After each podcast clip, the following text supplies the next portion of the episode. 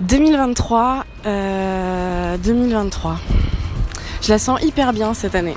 Salut tout le monde, euh, moi je m'appelle Hugo, j'ai 26 ans, je suis journaliste euh, politique pour une chaîne de télévision et je couvre au quotidien la gauche. Je m'appelle Sarah, j'ai 25 ans. Je suis installée euh, en maraîchage bio et en poule pondeuse en bio. Je m'appelle Augustin, je suis étudiant euh, à Paris. Je m'appelle Marion, euh, je suis actuellement responsable pédagogique dans une association où je travaille avec des enfants de quartier prioritaire. Mais, euh, mais en tout cas, hâte que, que, qu'on échange encore plus sur nos vies. euh, c'est vraiment cool de vous rencontrer.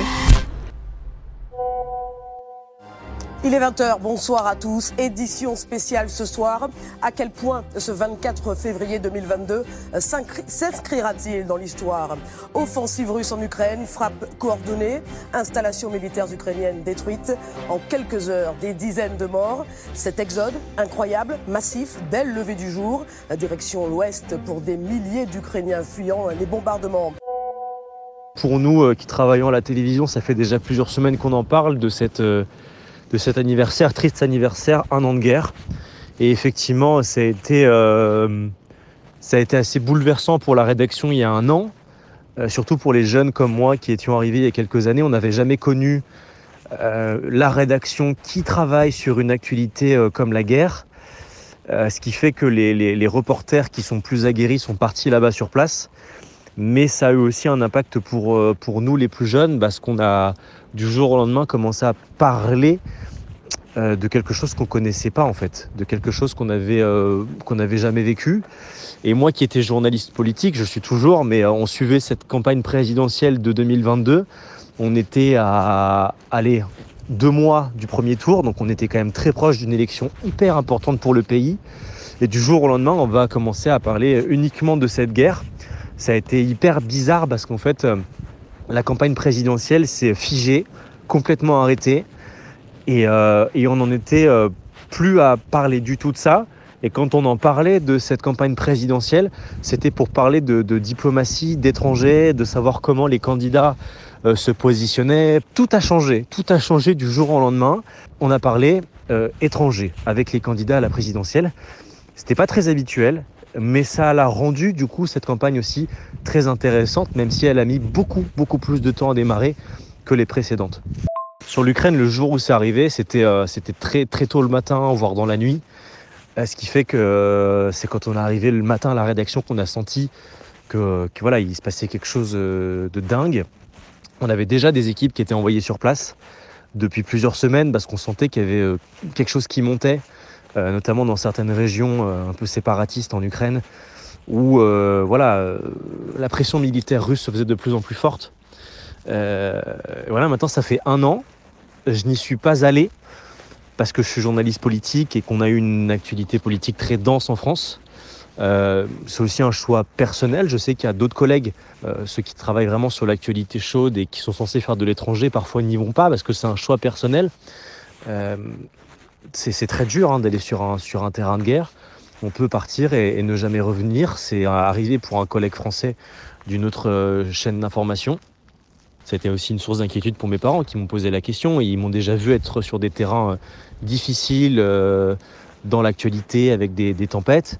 Euh, ils n'avaient pas forcément envie de me voir sur un terrain de guerre, on sait que quand on est journaliste, c'est là aussi où on doit être. Voilà, on doit ramener l'information, on doit y aller, on doit aller faire ces images-là, euh, même si c'est dur et parfois au péril de notre vie. Mais, euh, mais voilà, donc euh, moi je me, suis forcément posé la question, je me suis dit est-ce que ma place n'est pas là-bas? Euh, À un moment donné, est-ce que, est-ce que ce sera pas à mon tour d'y aller? Je pense que pour le coup, euh, la guerre en Ukraine, de mon côté du moins, mais je pense aussi euh, du côté de beaucoup de personnes, ça a un impact psychologique parce que c'est waouh, hyper, euh, hyper angoissant, hyper triste à vivre et ça présage euh, pas forcément du bon pour l'avenir. Enfin, je pense qu'on se pose tous beaucoup de questions.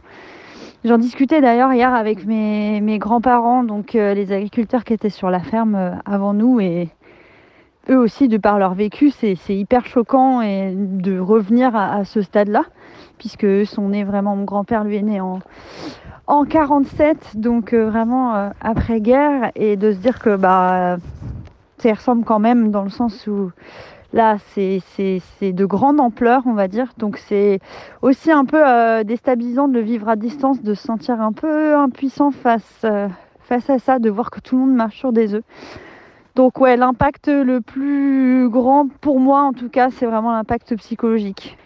Et, euh, voilà, après, les, gens se demandent pourquoi, pourquoi on veut pas d'enfants, pourquoi ci ou ça, mais je pense que ça, enfin, c'est en plus du changement climatique et de plein d'autres choses, on va pas se mentir, c'est quand même euh, assez compliqué aujourd'hui de se projeter. En tout cas, c'est le cas pour nous.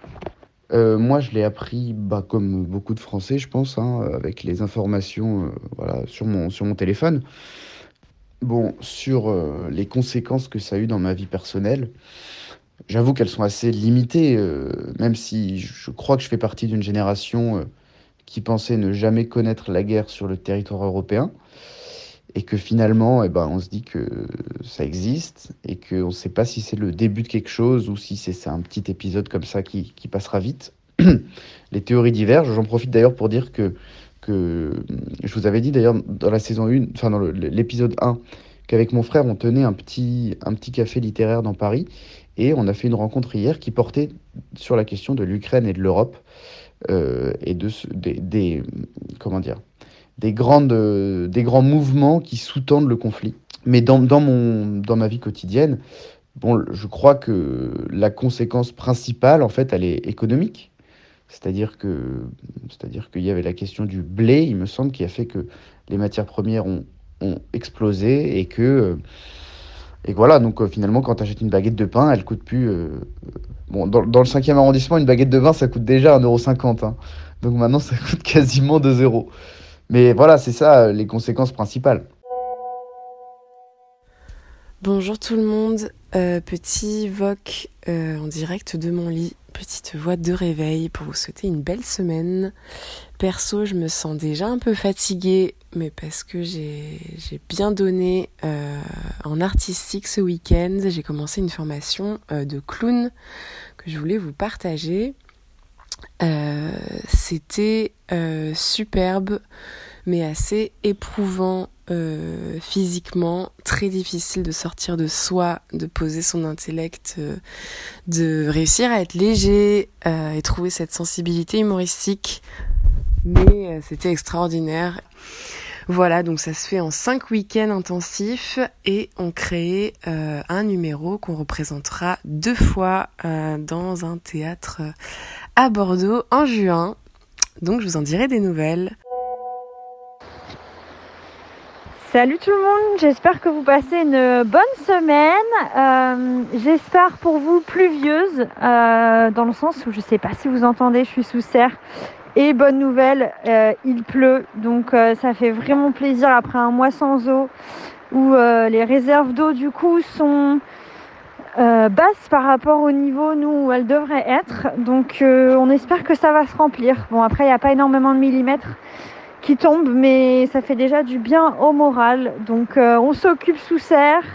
Là, je suis toujours dans des semis. Je suis en train de faire des semis d'haricots verts qui devraient être bons à ramasser du coup pour le mois de juin. Donc euh, voilà, semis d'été sous un ciel couvert, mais il euh, n'y a aucun problème. On se projette quand même dans le soleil. Hello tout le monde. Écoute, Sarah, c'est marrant que tu nous parles de la, de la pluie. Parce que tout à l'heure, j'étais en train de travailler dans mon bureau et il a commencé à pleuvoir à Paris. Euh, et évidemment, on s'en rend compte en fait euh, en ce moment, puisque la moindre goutte d'eau qui tombe du ciel, on la voit, vu que, bah, vous savez, on traverse la période, le record historique de la sécheresse à cette période de l'année. Euh, donc, voilà, la, moindre annonce de pluie, on s'en rend compte. Et puis, en plus, bon, depuis, depuis quelques jours, dans l'actualité, on entend des agriculteurs, des gens qui travaillent à la ferme, des vignerons se plaindre de la situation. Et donc euh, j'ai fait une association d'idées, il pleut, euh, agriculteur, la ferme, la ferme Sarah. Bref, j'ai pensé à toi quand, euh, quand, quand il a commencé à pleuvoir. Et je me suis dit, c'est Sarah qui doit être heureuse. Et, au même moment, tu nous envoies un message pour nous dire, il pleut les gars, c'est une bonne nouvelle. Donc les étoiles sont alignées. Cette semaine, pas beaucoup de pluie encore, hein, j'ai trouvé moi. Enfin après, il y en a eu un tout petit peu à Paris, mais pas grand-chose pour remplir les nappes phréatiques. Je suis aussi à la Belfort cette semaine et pareil, on n'a on pas vu la pluie, même si c'était un peu humide le matin quand on arrivait euh, sur place dans la matinée. Euh, c'est quand même assez inquiétant cette, cette sécheresse. En direct du poulailler, je ne sais pas si vous allez entendre les, les filles et les gars parce que on a deux coques. Deux coques, ce qui nous permet du coup de reproduire nos poussins. Donc on va bientôt refaire une tournée de poussins pour euh, renouveler le cheptel de poules. Donc euh, après on les met en couveuse pendant 21 jours et puis après c'est l'élevage des poussins. Du coup c'est cool, c'est hyper prenant mais euh, un peu flemme quand même de se relancer dans une poussinière mais il va falloir parce que nos poules vont bientôt avoir deux ans ce qui est déjà beaucoup pour des, poules pondeuses. Enfin, généralement, elles sont gardées moins longtemps que ça. Mais euh, nous, on essaie de les garder deux ans. Et après, de les vendre en poules de réforme au particulier. Donc, si jamais vous voulez des poules, en tout cas, n'hésitez pas. Hein. Elles sont bien dodues, euh, elles pondent bien. En plus, là, les, les jours rallongent puisque la, la, production d'œufs, en fait, est, est corrélée à la durée du jour. Donc, plus il fait jour longtemps, plus elles pondent. Donc euh, c'est pour ça que l'hiver, euh, des fois, les particuliers n'ont plus d'œufs dans le poulailler. Et du coup, en poulailler industriel, euh, ils mettent des lumières pour simuler le jour. Oula, il y a un coq qui est clairement en train de grimper sur une poule qui a pas l'air d'accord. Bref. Bon, du coup, ça répond un peu à ta question. Est-ce que chez nous, il a plu? À Paris, en tout cas, oui, il a plu. mais moi, j'étais à l'abri puisque j'étais dans mon bureau en train de travailler. Euh, puisque cette semaine, je travaille beaucoup sur, euh, pour le cinéma, c'est-à-dire, euh, bon, d'une part, il y a le Festival de Cannes qui arrive, mais aussi, je reçois beaucoup de scénarios. Je reçois beaucoup de scénarios, j'en lis à peu près deux par jour, que je dois résumer et analyser, c'est-à-dire analyser à la fois sur le plan de la fiction, est-ce que le scénario est intéressant, efficace, voilà, est-ce qu'il me plaît, est-ce que le sujet, le sujet est riche, et puis sur aussi le potentiel commercial des films, c'est-à-dire euh, est-ce que ça va toucher un public large Est-ce que ça touche un public de niche Donc semaine complètement consacrée au cinéma, c'est amusant, c'est beaucoup de lecture, euh, mais c'est chouette. Bon, et enfin, petite question pour Marion, euh, ton retour, qu'est-ce que ça fait? Est-ce que tu te sens apaisé Est-ce que tu as le mal du pays? Est-ce que tu reviens pleine de projets? Je sais pas, raconte-nous. Écoute, oui Augustin, je suis bien rentrée. Euh, je te remercie. Euh, de retour dans mon train-train quotidien. Il y a pas mal de taf à l'assaut, donc euh, pas trop le temps de penser à autre chose. J'ai aussi fait ma dernière photo de nuit artistique avec le photographe.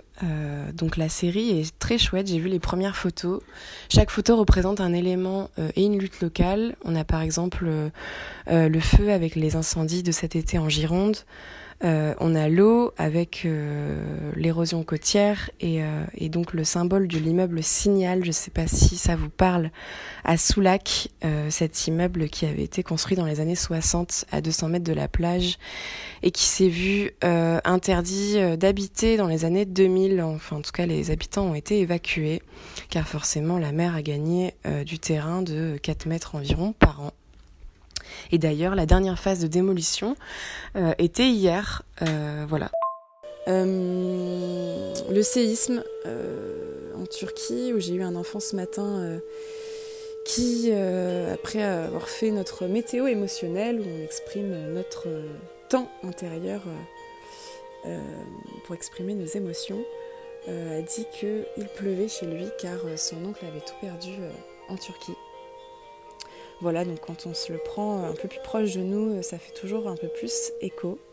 Donc, euh, donc voilà, et par rapport au taf, j'ai annoncé juste avant de partir à mon directeur que je ne renouvellerai pas mon contrat en juin. Euh, pour diverses raisons professionnelles, euh, voilà, il y a des choses qui ne me plaisent pas au sein de la structure et de son fonctionnement et des relations humaines. Euh, donc voilà, soulagée de ce petit poids et euh, ça me libère donc en juin. Euh, je vous en dirai évidemment des nouvelles puisque vous êtes là toute l'année.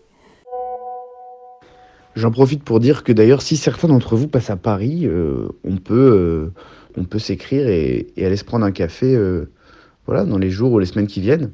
Avec joie. Avec grand plaisir, ça me ferait vraiment hyper plaisir de faire un, café avec vous. Euh, mais je suis assez euh, curieuse de voir euh, du coup à quoi vous ressemblez en vrai et, de pouvoir échanger avec vous, de faire des blagues. C'est vrai que j'aimerais bien lancer un peu le sujet des blagues sur les vocaux puisque je pense que je suis encore un peu dans ma partie timide où je sais pas trop quels sont vos types d'humour, mais c'est plus facile en vrai.